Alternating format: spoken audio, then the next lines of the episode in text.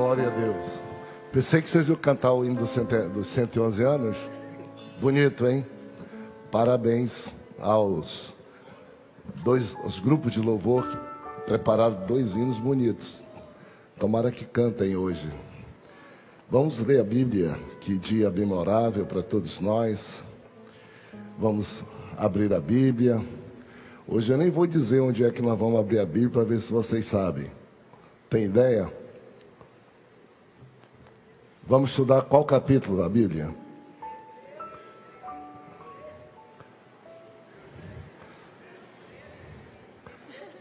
Qual capítulo vamos estudar hoje? Isso. Não tem como errar, né? É só ir acompanhando. E se errar por pouco, errar por 11, 12, não é problema. Pelo menos já está sabendo onde é na Bíblia que está ah, estudando. O pessoal deu uma, deu uma ajudada aqui. Vamos lá então. Hebreus 13, são 25 versos da Bíblia. E com isso nós concluímos mais um livro da Bíblia. E que livro! Livro de Hebreus, hein? E estudar o livro de Hebreus na igreja, juntos, todo mundo acompanhando, é realmente um feito extraordinário, sem muita complicação, porque o nosso papel aqui é exatamente tornar agradável, inteligível, compreensível a palavra de Deus. Tem pessoas que pegam um verso da Bíblia simples e tornam ele o mais complexo possível. Nosso papel é diferente, pegar um capítulo e tornar ele o mais compreensivo possível. Vamos então à leitura, empreste aí o volume, sua voz, seu pulmão. 13, eu leio um verso, vocês leem o seguinte. Vamos lá então. Seja constante o amor fraternal. Não negligencie a hospitalidade, pois alguns praticando, sem saber, escolheram os anjos. Lembrai-vos dos encarcerados como se presos com eles, dos que sofrem maus tratos como se, com efeito, vós mesmos, em pessoa, fosseis maltratados. Digno de honra entre todos seja o matrimônio, bem como leito sem mácula, porque Deus julgará os impuros e adúlteros.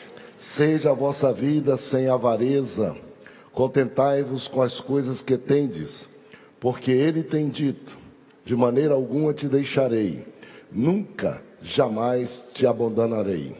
Assim afirmemos confiantemente: O Senhor é o meu auxílio, não temerei, que me poderá fazer o homem. Lembrai-vos dos vossos guias, os quais vos pregaram a palavra de Deus, e considerando atentamente o fim da sua vida, imitai a fé que tiveram. Jesus Cristo, ontem e hoje, é o mesmo e será para sempre. Não vos deixeis envolver por doutrinas várias e estranhas, porquanto o que vale é estar o coração confirmado com a graça, e não com alimentos, pois nunca tiveram proveito os que com isto se preocuparam. Possuímos um altar do qual não tem direito de comer os que ministram no tabernáculo. Pois aqueles animais cujo sangue é trazido para dentro do Santo dos Santos, pelo sumo sacerdote, como aulação pelo pecado, têm o corpo queimado fora do acampamento. Por isso, foi que também Jesus, para santificar o povo, pelo seu próprio sangue, sofreu fora da porta. Saiamos, pois, a ele fora do arraial, levando o seu vitupério. Na verdade, não temos aqui a cidade permanente, mas buscamos a que há de vir. Por meio de Jesus, pois, ofereçamos a Deus sempre sacrifício de louvor, que é o fruto de lábios que confessam o seu nome. Não negligencieis igualmente a prática do bem e a mútua cooperação, pois com tais sacrifícios Deus se compraz. Obedecei aos vossos guias e sede submissos aos vossos guias e sede submissos para com eles, pois velo por vossa alma como quem deve prestar contas, para que façam isto com alegria e não gemendo, porque isto não aproveita a vós outros. Orai por nós, pois estamos persuadidos de termos boa consciência, desejando em todas as coisas vivermos dignamente. Rogo-vos com muito empenho que assim façais, a fim de que eu vos seja restituído o mais depressa. Ora, o Deus da paz, que tornou a trazer dentre os mortos a Jesus, o nosso Senhor, o grande pastor das ovelhas, pelo sangue da eterna aliança. Vos aperfeiçoe em todo bem para cumprirdes a sua vontade, operando em vós o que é agradável diante dele, por Cristo Jesus, a quem seja glória para todo sempre. Amém. Rogo-vos ainda, irmãos, que suportei a presente palavra de exortação, tanto mais quando vos escrevi resumidamente. Notifico-vos que o irmão Timóteo foi posto em liberdade. Com ele, caso venha, logo vos verei. Saudai todos os vossos guias, bem como todos os santos, os da Itália vos saudam. Vamos juntos? A graça seja com todos vós. Amém. Terminamos. Vamos dar um aplauso? Parabéns para vocês, hein? Vamos dar um glória a Jesus? Vamos dar um aleluia? Agora vocês não precisam mais ter medo do livro de Hebreus, né? Já lemos todos, tome assento. É, já aprendemos o que há de mais relevante. Quem quiser se aprofundar, não tem problema nenhum. Mas nós aqui temos um compromisso. Vamos completar 111 anos. E o nosso compromisso é: quem vem à igreja recebe na igreja, no templo, sem desculpa nenhuma, o ensino básico da Bíblia Sagrada, a leitura, o estudo e o ensino básico da Bíblia Sagrada. Isso é maravilhoso. Nós estamos terminando agora Hebreus, a partir de domingo vamos começar Tiago. Para quem ainda não tem o manual, que eu recomendo, eu considero indispensável o manual de Hebreus e Tiago, ainda temos aí algumas cópias. Às vezes é, é, esgota, mas temos ainda e é muito interessante você ter em casa e vai ser interessante estudar Tiago, vai ser muito bom. E desde já você se previna, porque no mês de julho, ainda que muitos estejam em férias, e porque estão em férias é melhor se adiantar e levar o seu guia de estudo dos novos livros que nós estudaremos no mês de julho, agosto e setembro. Quem for de férias, leva antes para chegar atualizado. É só passar com o pessoal e pegar também. É muito bom, quase que indispensável, eu diria, para vocês. Vamos dar uma olhadinha em que, que resulta de alguma coisa ao final. Eu acho que é muito legal a mais da construção interna, na mente, na razão, no coração, na vida de vocês, é bom a gente saber o que, que pode fazer. No meu caso, eu tenho lá em casa, isso aqui é uma amostra, aqui ó, tem um, colecion, um, um, um fichário, né? Eu chego lá na, na Braz e Braz, digo, quero um colecionador. Diz, o que, que é isso? Mas lá na minha cidade é colecionador, isso aqui, aqui é fichário, né? Aí, ó, vou só colocando. Aqui, daqui a pouco, a minha já está furada, colocar aqui, e aí depois mais Hebreus, e daqui a pouco eu tenho uma enciclopédia de estudo da Bíblia que eu manuseei todas as folhas, não é algo desconhecido e que a minha mente vai lembrar quando eu precisar disso, não é bonito? Outras pessoas vão além e pegam e, olha só, elas pegam e levam para a gráfica e fazem volumes bonito na biblioteca. Aí os juristas, aí os contadores, aí os que estudam muito, gostam de biblioteca, olha que coisa bonita. Olha isso. Escola Bíblica Dominical. Olha aqui, curso de é, Universidade da Escola Dominical. Ó. Todos os livros aqui estudados, as, tranquilos aqui, tá bom? Bonito, né? Escolha como é que você quer, é, que, como é que você quer fazer, tá? Mas não deixe de fazer de jeito nenhum. E, por fim, não vou deixar de lembrar vocês a nossa é, cópia manuscrita da Bíblia. O pastor vai falar para vocês depois sobre a Bíblia, cópia manuscrita dos 111 anos. nós fizemos do 110. Mas depois do 110, Deus foi despertando o espírito e aí começaram a escrever igrejas, a cópia manuscrita da Bíblia, a, é, missões geracionais, crianças começaram a fazer a cópia manuscrita da Bíblia, eu diria coletiva. As famílias começaram a fazer uma cópia manuscrita da Bíblia como família.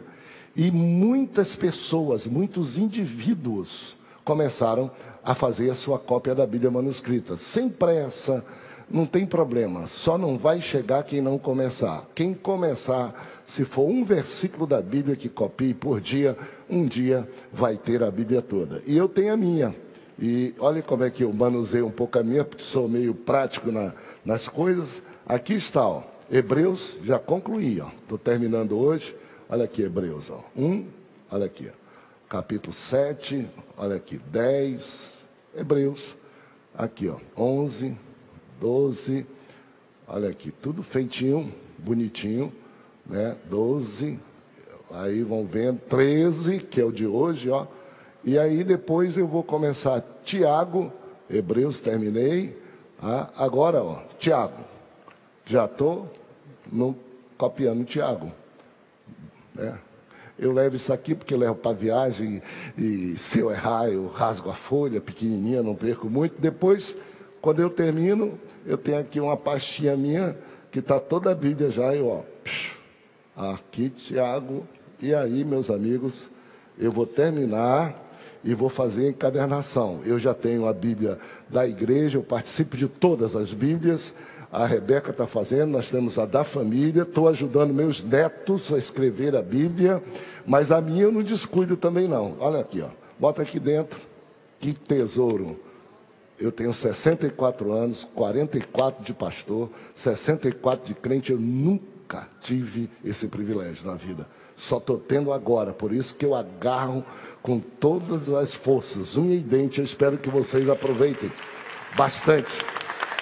É. Aliás, daqui a pouco nós vamos estudar. Obedecei vossos guias, imitai-os e orem por eles nisso.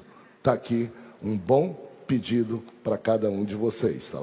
Legal? E quem é mais? Um dia eu vou pegar e vou encadernar assim a minha Bíblia.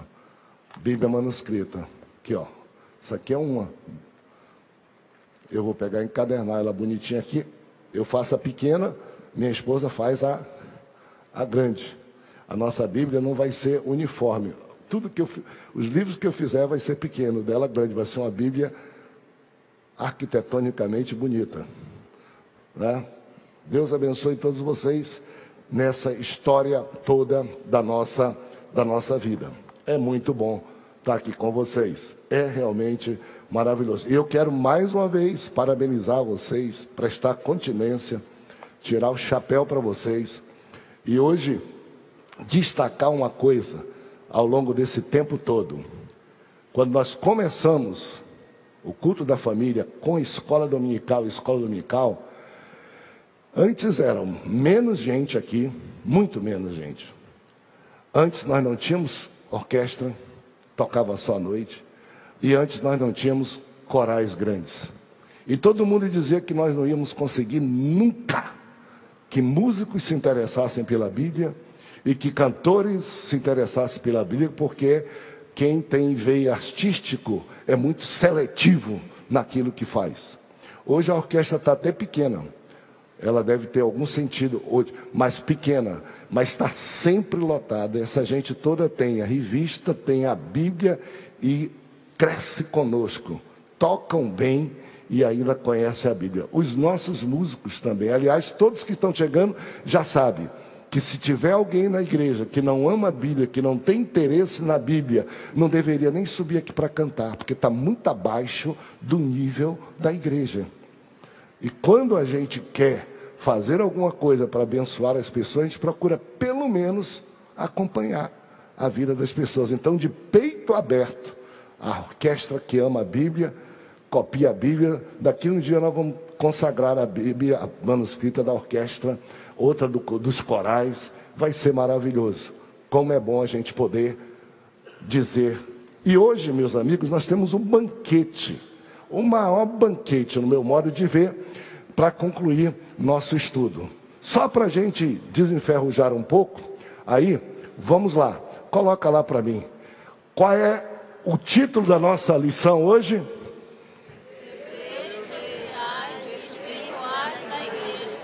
Isso. Mais forte então. Qual é o título? Deveres sociais e espirituais da igreja. Toda vez que eu quero conhecer, se tem muito visitante que não conhece muito a nossa a nossa marcha aqui, eu pergunto o título, a pessoa vai e lê Deveres Sociais e Espirituais da Igreja. E quem acompanha, eu já sei, é Hebreus capítulo 13. O subtítulo é que deveres sociais da igreja. De modo que se a gente esquecer o que é mais difícil, deveres sociais espirituais da igreja, a gente lembrou que é Hebreus 13. Hoje lemos já tudo. E agora vamos a uma pequena e rápida explicação sobre Hebreus 13. Três grupos, tá bom? Três grupos. É, eu vou, eu vou, é, faça como vocês quiserem. Três grupos. Esses 25 versículos de Hebreus deveres sociais, deveres espirituais, e Jesus Cristo é o mesmo ontem, hoje e eternamente. Isso resume esse nosso capítulo 13 de Hebreus. E para resumir o último capítulo de Hebreus, é bom a gente lembrar um pouco o que é que nós já estudamos. Nós, em todo o livro de Hebreus, nós estudamos exatamente o ensino de que Jesus Cristo é incomparável a qualquer ser humano, a qualquer ser celestial, a qualquer líder religioso. Nós começamos dizendo a excelência de Jesus. Depois nós estudamos é maior e superior aos anjos. Depois é superior a Moisés. Depois é superior a Josué. Depois ele é superior a Arão. Aí nós tivemos um pequeno parênteses dizendo: vamos crescer na fé e amadurecer na fé, e não ficar brincando de ir e voltar com a fé, como se fôssemos sempre pessoas imaturas, que qualquer coisa pode nos demover da fé, mas que somos alicerçados na fé em Cristo Jesus e nós caminhamos para frente e não ficamos caminhando para trás. E depois disso, nós fomos em uma comparação a um homem chamado Melquisedeque, dos sacerdotes, uma das pessoas mais curiosas, e a Bíblia diz que o Senhor Jesus também é superior ao Melquisedeque, embora fosse sacerdote segundo a sua ordem. Depois nós viemos nos capítulos 8, 9, e nós estudamos que Jesus não era só um sacerdote único, diferenciado, como ele era sacerdote e sacrifício, ao mesmo tempo, porque ele era o Cordeiro de Deus que tira o pecado do mundo e ele era o nosso sumo sacerdote, diferente dos demais que sacrificavam sangue de animais todo dia, toda hora, e os sacerdotes morriam. Jesus morreu, mas ressuscitou e vive para sempre, não morre mais. E ele está no céu intercedendo por nós.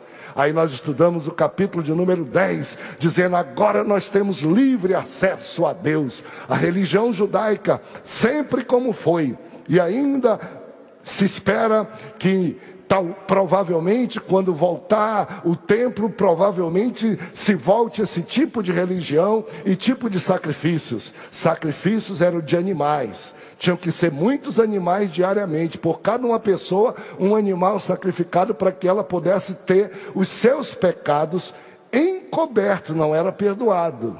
E ele fazia isso não para ter perdão dos pecados, mas fazia para lembrar que ele era pecador e que esperava a graça de Deus. E nós estudamos que Jesus não, no capítulo 10, o Senhor, a Bíblia diz, tendo intrepidez para entrar no Santo Santo, que nós estudamos sobre o tabernáculo. O povo ficava lá fora. Imagine que nós estivéssemos aqui na prática da fé do Antigo Testamento ou da fé proposta pela religião judaica Como é que seria? Aqui seria o tabernáculo, vocês ficariam lá fora, depois da Cairu, aí no, no meio do estacionamento do carro, cada um de vocês traria um animal, e os ajudadores e pegaria os animais e os sacerdotes lá fora sacrificavam o animal, tiravam o sangue do animal, o sacerdote tomava um banho, porque não podia entrar aqui, para trazer aquele sangue num lugar chamado santo, que só o sacerdote entrava e vocês não saberiam de nada o que estava acontecendo. Se ele não matasse o animal, vocês não saberiam. Se ele não oferecesse o sangue por vocês, vocês não saberiam. E esse sacerdote ficava lá no lugar santo. Depois disso, uma vez só por ano, uma pessoa só, sumo sacerdote, se entrasse mais de uma vez, morria. Só era uma vez por ano e não era qualquer pessoa. O sumo, o maior dos sacerdotes, é o que podia entrar no Santo dos Santos. E ali ele oferecia o sacrifício ou o sangue da expiação, primeiro pelo pecado deles, da família, e depois pelo pecado de todos no dia da expiação. Tinha um véu que separava dentro do tabernáculo esses dois ambientes, e esse véu não podia ser mexido e ultrapassado por ninguém, senão só pelo sumo sacerdote. Quando Jesus morreu na cruz, diz a Bíblia Sagrada que o véu do templo se rasgou. E o Senhor disse: Está consumado. E aí, Hebreus diz: Tendo, pois, ousadia para entrar no Santo dos Santos. Peraí, Paulo, peraí, Hebreus. Eu não posso entrar nem perto do sacerdote, do, do, do tabernáculo. Eu fico lá fora, você está daqui dentro, gritando para eu entrar no lugar onde só o sumo sacerdote entraria uma vez por ano. Pois é, tendo, pois, ousadia para entrar direto no Santo do Santo. A porta do tabernáculo está aberta, o véu foi rasgado e o trono do grande sacerdote está aqui. Coloque-se diante dele diretamente. Não precisa de sacerdote, não precisa de sacrifício, não precisa de nada. A salvação é pessoal. O Senhor Deus está à tua disposição. Não precisa de Maria, não precisa de Nazaré, não precisa de João, não precisa de apóstolo, não precisa de, de de, de, de, nada. É você. Eu estou aqui. E você está aqui. Você veio aqui. O que, você veio fazer aqui? Santo dos Santos. E aí no capítulo 11 nós olhamos os heróis da fé. E aí nós vimos que história linda dos heróis da fé. Aí nós estudamos o capítulo 12, dizendo assim: visto termos odiados, é, olhando para o autor e consumador da nossa fé. E a Bíblia diz: visto que nós temos a nos rodear tão grande nuvem de testemunhas, olhe só o Velho Testamento todo. E agora a testemunha mais bonita e mais perfeita, que não é uma testemunha que já morreu nem que vai morrer. Jesus, Deus amou o mundo de tal maneira que deu seu filho. Essa testemunha, olhe para ele. Não se embarace com nada olhe para ele, corra a carreira que está proposta, entre e venha. E agora nós estamos terminando, gente, dizendo: tudo isso tem reflexo na nossa vida diária, e tem reflexo na nossa vida social, e tem reflexo na nossa vida fora da igreja, e tem reflexo nas nossas relações dentro da igreja. Não pode alguém passar por um processo todo desse e ser a mesma pessoa. Como alguma pessoa diz assim: eu sou crente, mas sou do meu jeito. Eu sou crente, mas não deixo de, de fazer o que eu fazia antes. Não mudei nada. Não tem como, gente. Não tem como. Vocês lembram da história? É uma história, tá?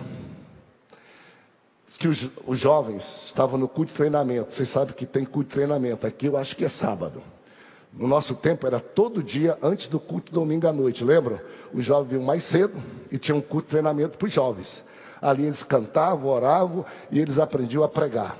E eles foram para aquele culto deles, era um dia próximo da ceia, os jovens estavam muito, muito comovidos.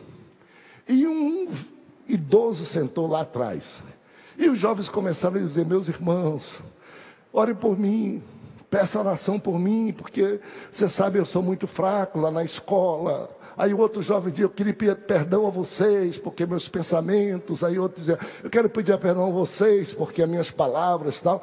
E o, o senhor idoso lá fora, tiririca, lá atrás, querendo dizer alguma coisa. Terminaram, vamos terminar, vamos orar, vamos orar pelos pedidos de oração.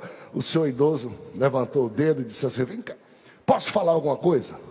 Disseram, pode, vamos aguardar aí o nosso irmão falar. Ele disse: Eu não consigo entender a religião de vocês. Eu não consigo entender. Como é que vocês dizem? Eu vou me desviar, tudo é fraco, um pensamento é, desvia vocês, tudo isso. Olha, eu sou crente há 40 anos, eu continuo batendo na mulher, bebendo, fumando, mas eu não me desvio. Eu não me desvio, não tem que me aqui de dentro. Tem muito crente pensando assim. E hoje Hebreu diz assim: impossível, impossível, tem que ter diferença tem que ter, porque você é uma fonte com água nova, você é uma nova árvore com brota e o seu fruto é um fruto novo. As pessoas percebem, até sem você querer, as pessoas percebem que tem uma coisa diferente. E quais são as coisas diferentes? Vamos lá então, Hebreus capítulo 13, sociais. Verso 1, por favor, leia. Seja constante o amor fraternal. Seja constante o amor fraternal. A síntese do escritor é: a base de tudo é o amor. E ele diz: o amor fraternal quer dizer amor entre os irmãos. Deixa eu dizer para vocês uma coisa que muitas pessoas nem conseguem, às vezes, entender.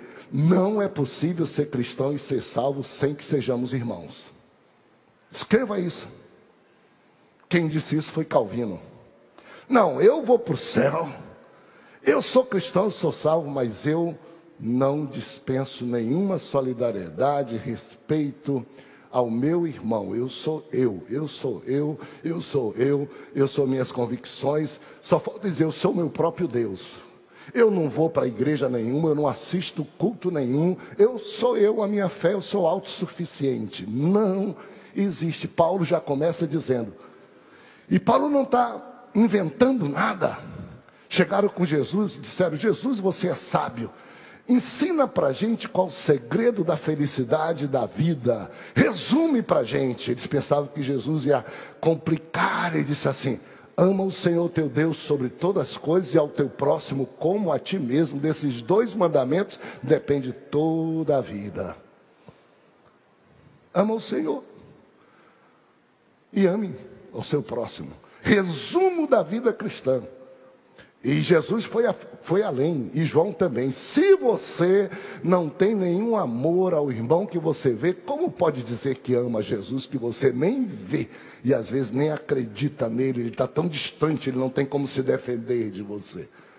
O amor que nós temos a Deus, ele se representa no amor que nós devotamos ao nosso próximo ao nosso irmão, à nossa família. Então, Paulo começa logo com fundamento. Você passou por toda a experiência, você é salvo, cuidado com o amor, o amor fraternal. O amor que deve existir entre irmãos, irmãos de fé, irmãs de fé. Cuidado com o amor, tanto para amar quanto para ser saudável e respeitoso naquilo que você devota a outra pessoa. Vamos em frente?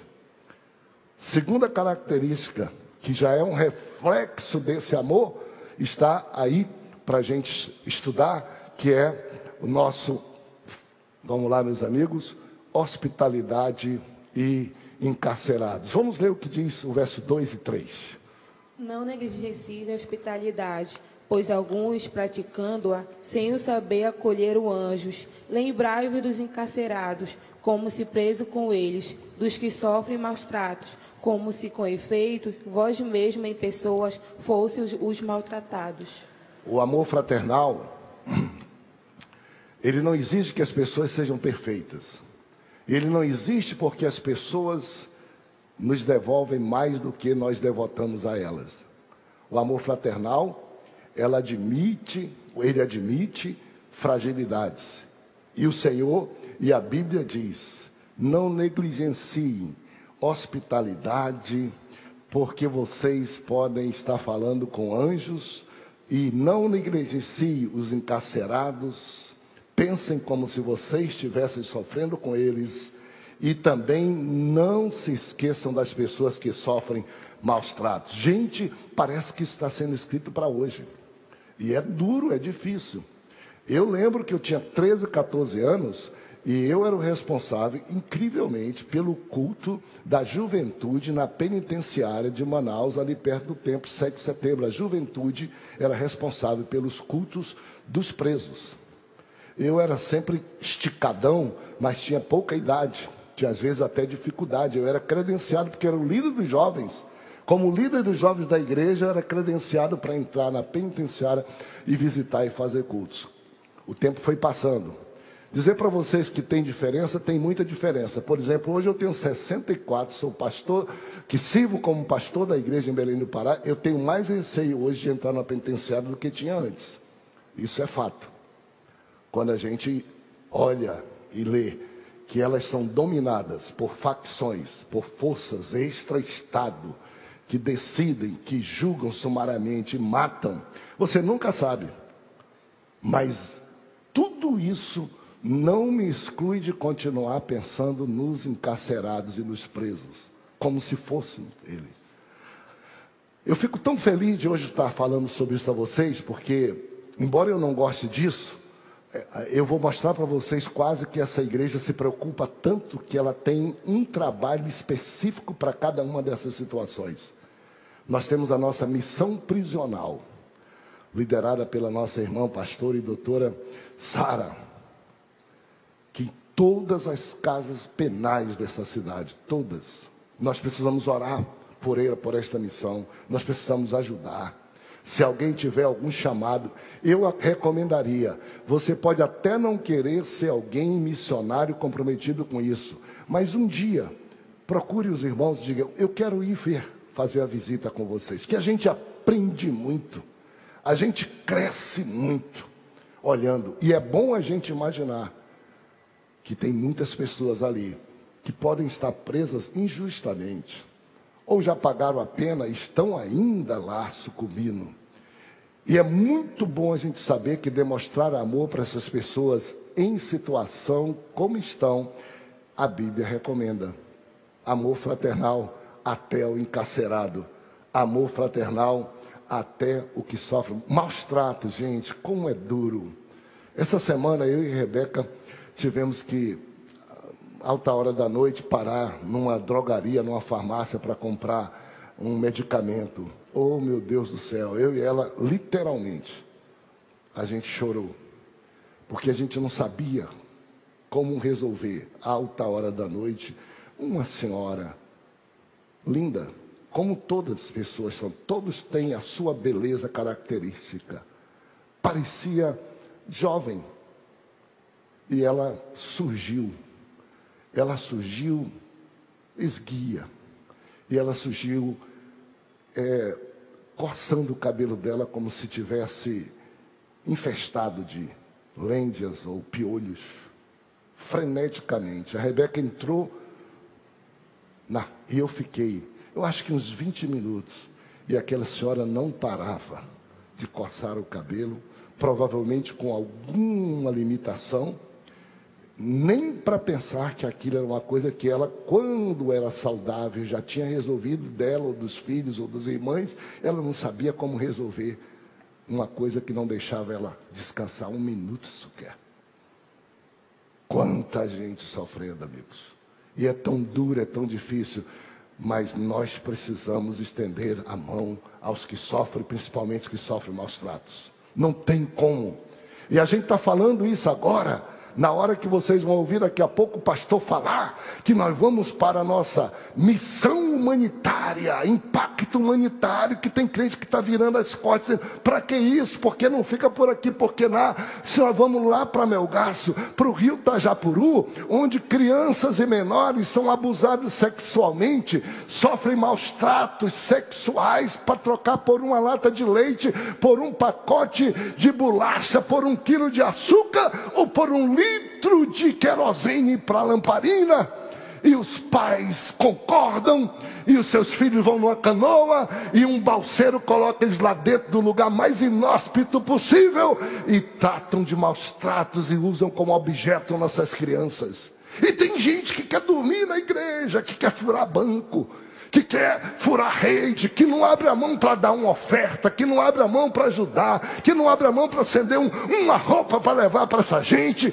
Despertemos-nos, irmãos enquanto é dia. Não tem nenhum de nós aqui que não possa fazer alguma coisa. O mais simples pode dar uma caixa de fósforo, o mais sofisticado pode dar uma casa para um pobre, mas todos nós, erga sua mão comigo assim, erga sua mão. Eu não vou esquecer o amor fraternal. Diga isso. Lembrar dos que sofrem, lembrar dos presos. Aliás, a Bíblia é muito sábia. Sabe o que, é que ela diz? O lugar onde há mais sabedoria no mundo não é nas universidades. Não é em nenhum lugar. Sabe o que a Bíblia diz? Há mais sabedoria no cemitério do que na casa de festas. Há mais sabedoria no luto do que no folguedo. Porque lá, na morte e no cemitério, os homens aprendem, se quiserem alguma coisa, e consideram para si enquanto são vivos e aproveitam melhor o tempo e os dons que Deus dá enquanto vivem. A começar dos mortos, aí vem encarcerados, maus tratos, doentes. O Senhor Jesus disse isso. O Senhor Jesus disse: Vinde bendito de meu Pai. Possui por herança o reino que me está preparado desde a fundação do mundo. Porque tive fome Respondam: tive fome? Tive sede?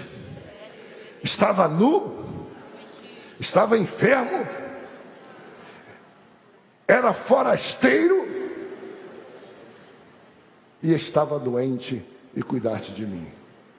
E aí diz a Bíblia que quando Jesus disse isso, pregando para a igreja do seu tempo, a igreja do seu tempo não entendeu. E disse assim: Senhor, quando foi que você teve fome? Quando foi que você estava nu? Quando foi que você teve sede? Quando foi que você estava doente? Quando foi que você estava sem teto, forasteiro? E o Senhor Jesus disse: Todas as vezes que vocês fizerem isso a um desses meus pequeninos, a mim me fizeste. e o critério do Senhor Jesus foi: afastem-se de mim, crentes que não fazem nada. Crentes que têm a fé só para si e não são capazes de olhar quem está com fome. É isso, a regra é essa. É um crente, mas um crente de qualidade mínima, quase fake. Como é bom a gente estar aqui e dizer: hospitalidade hospedar alguém. Hoje em dia é muito complicado, mas nós não podemos dizer assim, por causa da complicação, nós não podemos fazer. Eu lembro da casa de meus pais, no, no, no interior, no sítio, sempre tinha gente passando e, e hospedada. Era outro momento, outro tempo, tinham pessoas perigosas também, mas a regra era de pessoas boas, irmãos da igreja. Hoje a gente não sabe a igreja é muito grande, as pessoas são muito grandes, mas aqui nesse, templo, todo dia, termina a escola dominical, tem alguém aqui dizendo: vim do interior, estou na praça, não tenho onde dormir, estou esperando o médico amanhã, como é que vai fazer? Logicamente, eu não levo para casa. Se eu não conhecer, eu sou um pai, tenho uma esposa, tenho tudo, eu tenho que ser responsável. Mas deixar na rua, também não. Tem que ter algum jeito. Qual é o jeito, geralmente? Alguma coisa para fazer. A pessoa vem aqui às vezes querer enganar a gente, dizer eu não tenho, não tenho, não tenho, quero lá, quero que o senhor veja uma hospedagem, estou é, lá e botaram minha roupa para fora da hospedagem porque eu não tenho que pagar, e às vezes quer dinheiro, e a gente percebe pelo sensamento do espírito que quer dinheiro para drogas, às vezes, para usar em outra coisa. Eu sempre digo: dinheiro eu não dou, mas ficar na rua, não. Ficar com fome, não. Dá mais trabalho ajudar do que dar dinheiro. O dinheiro, ele é muitas vezes irresponsável. Quando eu digo assim, eu não quero perder tempo com esse negócio, eu pago para outro fazer. E a Bíblia diz que no nosso caso é diferente. Quando alguém vem com você dizendo, estou precisando de alguma coisa, você bate na costa e diz assim, não, eu, tô, eu não estou tranquilo, é, vou orar por ti, mas não ajuda, a Bíblia diz que isso não é amor. Alguma coisa a gente pode fazer. Pode ver uma hospedagemzinha, pode juntar duas pessoas e fazer e pagar para aquela pessoa. Nós não podemos, por causa da maldade que cerca o mundo, deixar de fazer o que é dever nosso fazer. O mal não vai calar e matar o exercício do amor fraternal na igreja. De jeito nenhum. Tem uma coisa que não está abordada aqui com que eu gostaria de, de concluir para vocês, com vocês, mas vamos lá. Nós estudamos muito aqui sobre família, mas aqui o escritor fala amor fraternal, solidariedade com as pessoas, e respeito à família. Seja digno de honra entre todos o matrimônio, o casamento, a família, a casa, o lar. E a forma de manter esse lugar bom para que pessoas vivam felizes e para que se vierem filhos, eles possam ser pessoas de bem nesse mundo, e o lar é o fundamento. Aqui está escrito dizendo assim: leito leito digno. Porque Deus julgará. Deus julgará adúlteros e impuros. Que coisa boa. Dizer isso hoje da cadeia no Supremo Tribunal Federal, né? Da cadeia. Dizer que a base da família é o respeito do marido com a esposa. Que casaram para serem dignos e felizes, e o que mais ofende e mata uma outra pessoa é o desrespeito, é a infidelidade, é a mentira, que não mata só o outro cônjuge, mata quem está fazendo, porque perde a liberdade da consciência, perde a liberdade do espírito vive para esconder uma coisa que seus filhos, seus parentes, ou sua esposa, ou seu esposo pode descobrir e acabar. Vive escravo do medo, além de ofender a família toda. E claro, a Bíblia diz: o Senhor julgará, o Senhor julgará a todos. Ele não é mal para julgar só quem utiliza-se do amor para subjugar uma outra pessoa para ficar com aquela pessoa querendo dela a sua fidelidade, mas o seu comportamento é de adúltero. Não, ou adúltera. O que o Senhor está dizendo aqui é: respeita o outro cônjuge, como ele lhe respeita, dentro das mesmas expectativas. E não pense que poderá enganar todo mundo, porque o juiz, o Supremo, diz que você pode. Um dia, o Senhor Deus pedirá conta que você fez, de um ambiente que de, deveria ser para você ser feliz, para você ser abençoado, e você se utilizou daquilo para destruir vida e família. Atenção, não há ninguém perfeito e nem é isso que o apóstolo diz. O apóstolo diz que a gente erra, há pessoas que erram, há pessoas que têm algum infortúnio no casamento, não é disso que ele está falando. Ele está falando aqui de quem brinca com o casamento de quem é deliberadamente enganador. Meu tempo é tão pouco. Quando eu era pastor lá no Amazonas, existia uma pessoa que vinha na igreja, coisa de, de antigamente igreja. Hoje diminui um pouco disso. Eu lembro até hoje. Eu lembro dessa pessoa, sabe por quê?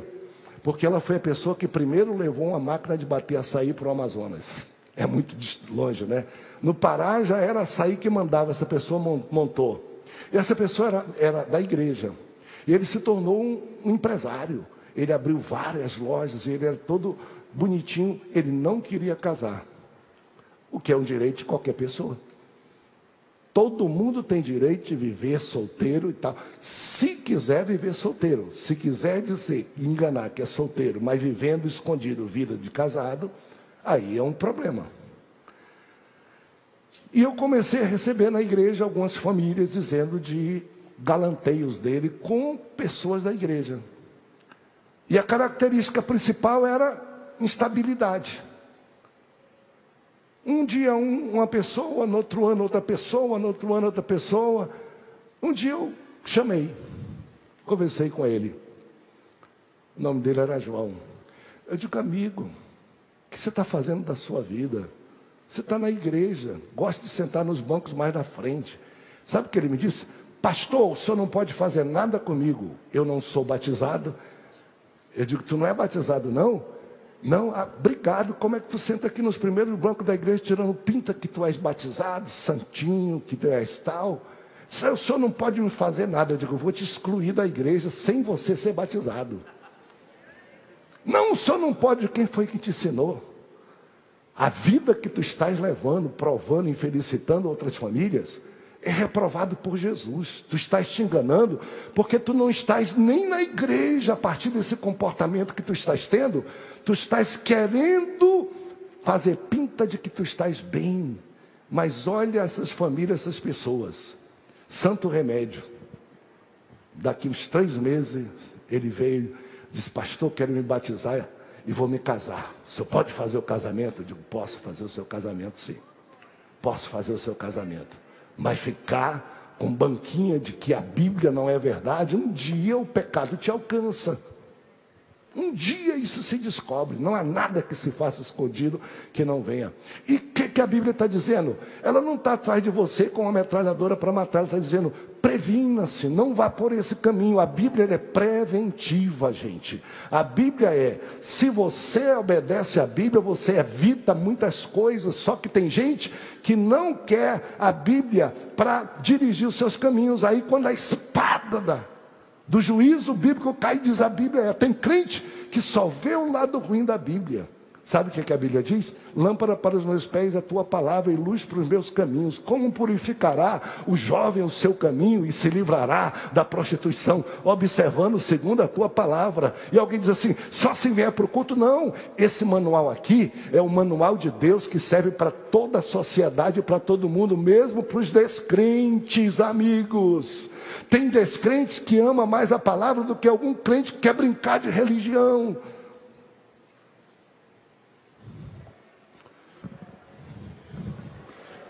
Fique em pé comigo, por favor. Olha o que diz o verso de número 5. Atenção para isso. Eu comecei dizendo dos deveres sociais da igreja e que a Bíblia já começa com amor fraternal. E ela diz que esse amor se revela no amor que a gente tem que ter até aos prisioneiros, aos forasteiros e aos que sofrem maus tratos. Segundo lugar que a Bíblia nos ensina, respeito na família, dignidade na família. Se o seu caminho foi todo errado até hoje, diminua. Deus perdoa. Se você teve um deslize, um acidente na família ou na sua vida moral, não deixe que isso lhe leve para um abismo, como se você fosse um animal que não sabe conter em sua própria vida e se assemelha aos irracionais, que pensam que a outra pessoa está disponível o tempo todo para vender o seu corpo, para ser comprado o seu corpo. Da forma como você considera outras pessoas, um dia você vai pensar que você é também. Eu tenho can... várias pessoas. Eu tratei há muito tempo de uma pessoa, na... eu lembro também dessa coisa, muito jovem. Essa pessoa era bem sucedida na vida, foi a primeira que comprou uma motocicleta Honda na Zona Franca. Nenhum de nós tinha, nenhuma. Ele comprou uma motocicleta. E aí, sabe o que ele dizia para gente? Era tão bonzinho. Chegava comigo e dizia: Samuel, você é um cara muito bonito, você é um cara, rapaz, você é um cara tal, aproveita a vida, faz como eu, que estou aí com as menininhas aí, com a moto, todas as menininhas. Que doideira. O cara vem com calanteio dizer que ele está bem. Passou o tempo.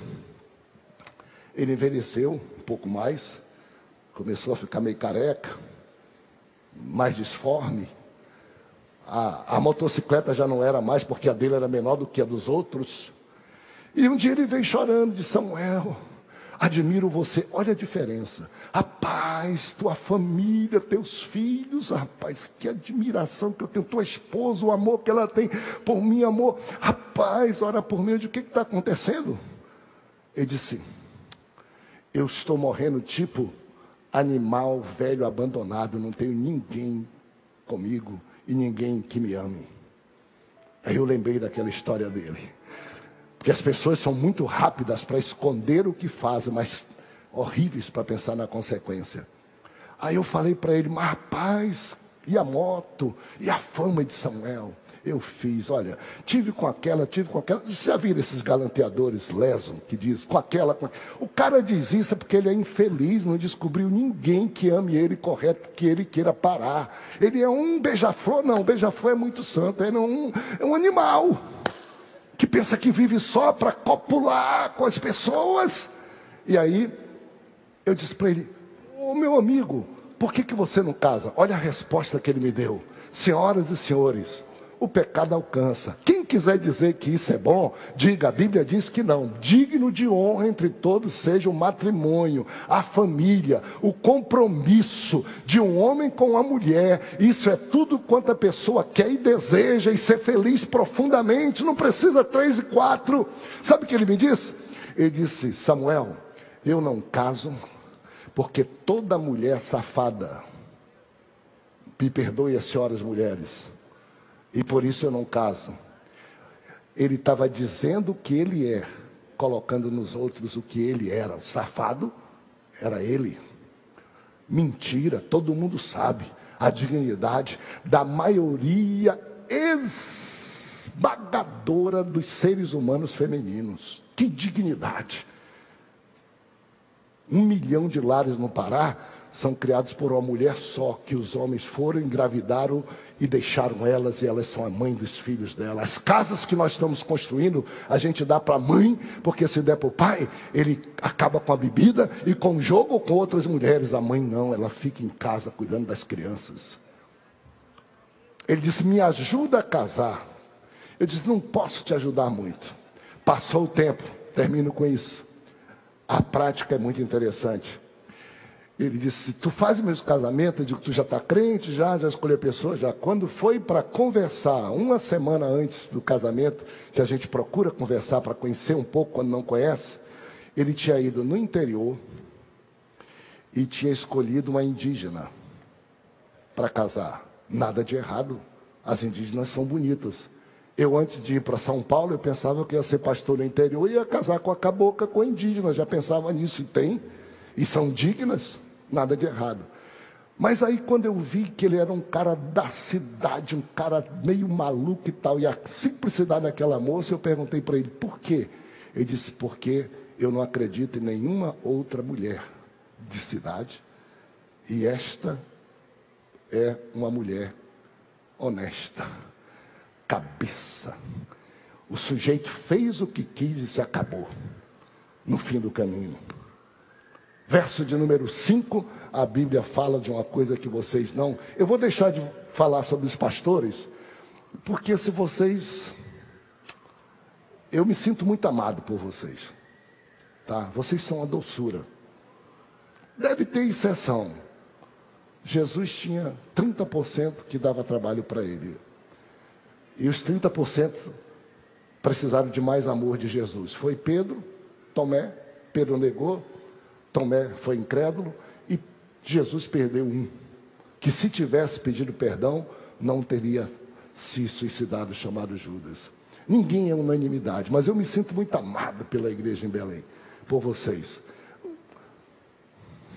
Obedeçam, lembrem e orem. Obedeçam nisto aqui. Mas a última, o verso de número 6 a, o apóstolo fala uma coisa muito interessante. Verso 5, por favor, leia o verso 5 para mim só, e nós estamos encerrando. Seja a vossa vida sem avareza, contentai-vos com as coisas que tendes, porque ele tem dito: De maneira alguma te deixarei, nunca jamais te abandonarei. O amor ao próximo, principalmente aos mais necessitados, o cuidado com a família, E cuidado com avareza, queridos, com descontrole financeiro, com querer ter mais do que precisa, com se meter em dívida, em falcatruas para tentar trazer alguma coisa. A Bíblia diz assim: seja a vida de vocês, irmãos, sem avareza. Avareza é querer o que não precisa, querer o que não pode, querer seja sem avareza, contentai-vos com as coisas que tendes, porque ele tem dito: não te deixarei, não te abandonarei. Assim afirmemos confiadamente: o Senhor é meu auxílio. Seja, seja honesto com pouco, seja honesto com muito. Trabalhe porque do trabalho é que a gente tem aquilo que a gente pode. E a misericórdia de Deus ajuda quem trabalha. Cuidado com os cartões de crédito, com os empréstimos, com nós estamos num, numa febre nesse mundo que as pessoas têm vergonha de dizer, porque alguém pega e bota num telefone celular e no negócio assim: me dá o teu dinheiro que eu te devolvo 30% e um monte de besta estão dando dinheiro e sendo enganado e depois procura a igreja e procura o pastor. E mais, tem alguns crentes aí com o nome de crente que acham que são e, e privilegiado que eles inventam isso para querer enganar outros crentes. Repreenda em nome do Senhor, diga para eles: para trás de mim, Satanás. Não entre em complicação, tenha paz. Não vai faltar comida para você. Não vai faltar vestido para você. Não vai faltar suprimento para você. Está na Bíblia. Fui novo, hoje sou velho, mas nunca vi um justo desamparado, nem a sua descendência mendigar o pão. Louvado seja Deus. Não entrem. A Bíblia diz: o amor ao dinheiro é a raiz de tudo que complica no ser humano. Senhor Deus, nos guarda. Senhor Deus, te louvamos. Ajuda-nos, ó Deus, a ter contigo, Senhor, esta relação de comunhão, mas que isso se reflita na nossa vida pessoal. Se tem alguém aqui entre nós chorando, por comportamentos que lhe levaram, ó Deus bendito, a lugares impossíveis de sair. Abençoa essa família, restaura o amor desta casa. Este irmão, esta irmã que está complicada economicamente e o diabo está dando ideias para que roube, para que pratique crimes, para que entre em falcatrua. Nós repreendemos no nome do Senhor Jesus que haja paz e equilíbrio. Ensina-nos a viver com aquilo que nós temos, Senhor. Senhor Jesus. Ó oh Deus, nós te amamos muito, Senhor, e por isso nós queremos confessar que tu és o mesmo ontem, hoje e eternamente. Quantos podem dizer amém? Deus lhe abençoe, tome assento. Louvado seja o nome do Senhor.